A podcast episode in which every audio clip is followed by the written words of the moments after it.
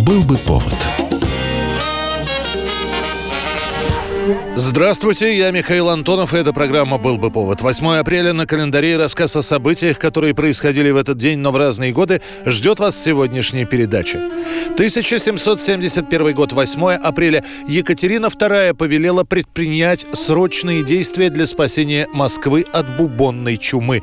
Это были времена знаменитого чумного бунта, который прокатился не только по Москве, но и по другим российским регионам. До народных волнений дело дойдет в сентябре, когда в городе начнут чуть ли не ежедневно от чумы умирать до тысячи человек. Именно в этот момент московский архиепископ Амвросий запретит проводить массовые молебны. В результате запрета толпа начинает бесноваться. Она разграбила Чудов и Донской монастыри, убила архиепископа, после чего стала громить богатые дома, карантины, чумные больницы. Забегая вперед, скажу, что восстание подавят солдаты. Будет около тысячи раненых и 300 убитых. А начнется все в марте 1700 1771 года, когда станут появляться первые заболевшие. Тогда же и установят, что болезнь пришла вместе с моряками из Украины и Молдавии, где бубонная чума уже свирепствовала. В начале эпидемия была точечной, заболевшие были в одном районе, именно там квартировались бывшие моряки. После второй вспышки заражения московский главнокомандующий Петр Салтыков докладывает императрице о болезни и признает, что спохватились слишком поздно. Дошло уже до девяти сотен мертвецов в день. Больницы обратились в рассадники заразы. Улицы завалены трупами. Что московские власти? Бессильны. Борьба с чумой продлится больше года. В 1772 году по указанию Екатерины II будет сформирована комиссия для изучения причин распространения чумы в Москве, а также разработки мер борьбы с ней. Среди предписаний была принудительная изоляция людей, больных чумой и имеющих схожие симптомы. На карантине они содержались от 20 до 40 дней, однако без особого надзора и питания. 8 апреля 1918 года. У новой пролетарской республики новое знамя. Российский триколор заменен красным флагом. Советский флаг мы поднимали в октябре, И он расцвел подобно утренней заре. Теперь это уже официально утвержденный флаг. До этого в течение полугода роль государственного символа выполняло прямоугольное красное полотнище. На нем не было никаких надписей и эмблем. Но такой вид государственного флага не был установлен никакими нормативными документами.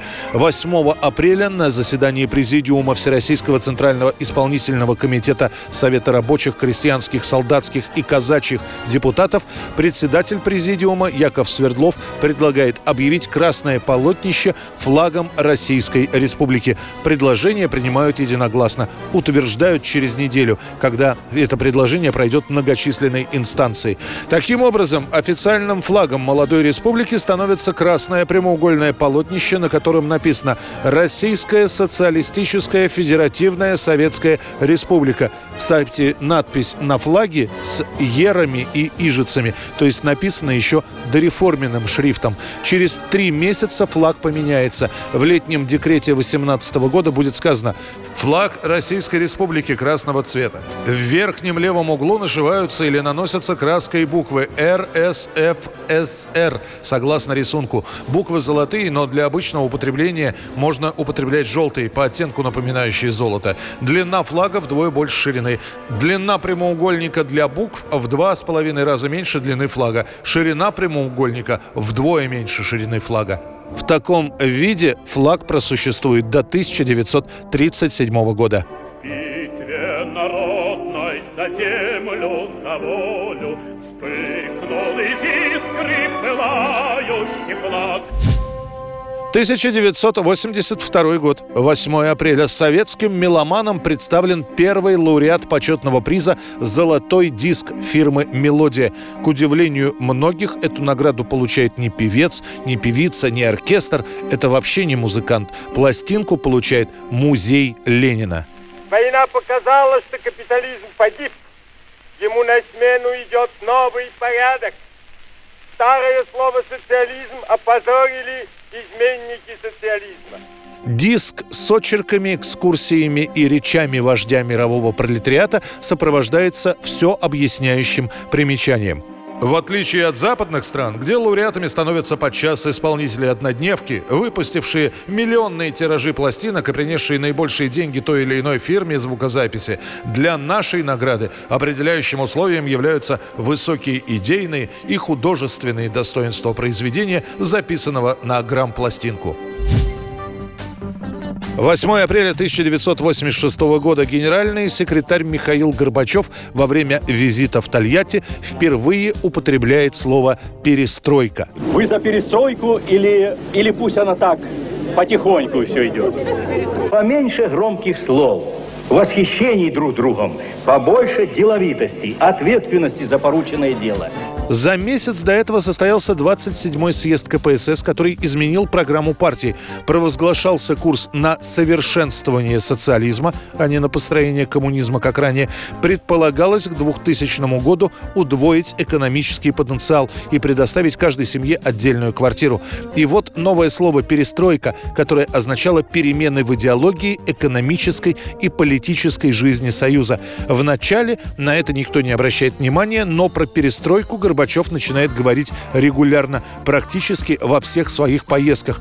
Широко об этом сами говорить граждане начинают в 1987 году, когда на январском пленуме партии перестройку назовут главным вектором развития экономики и строя.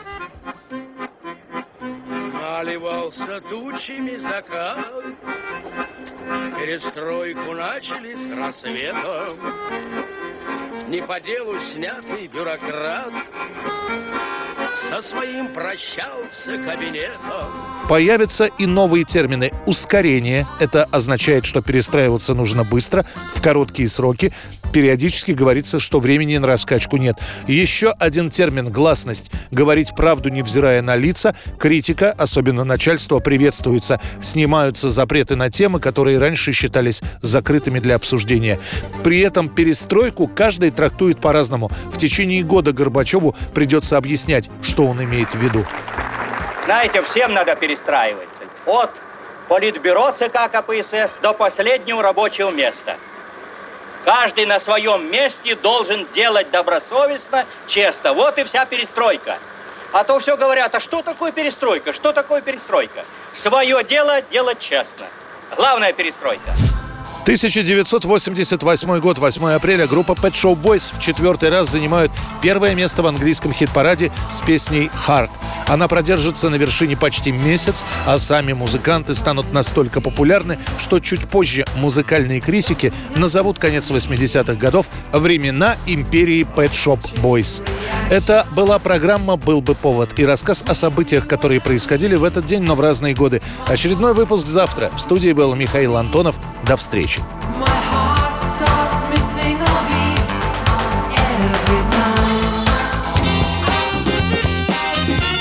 Был бы повод.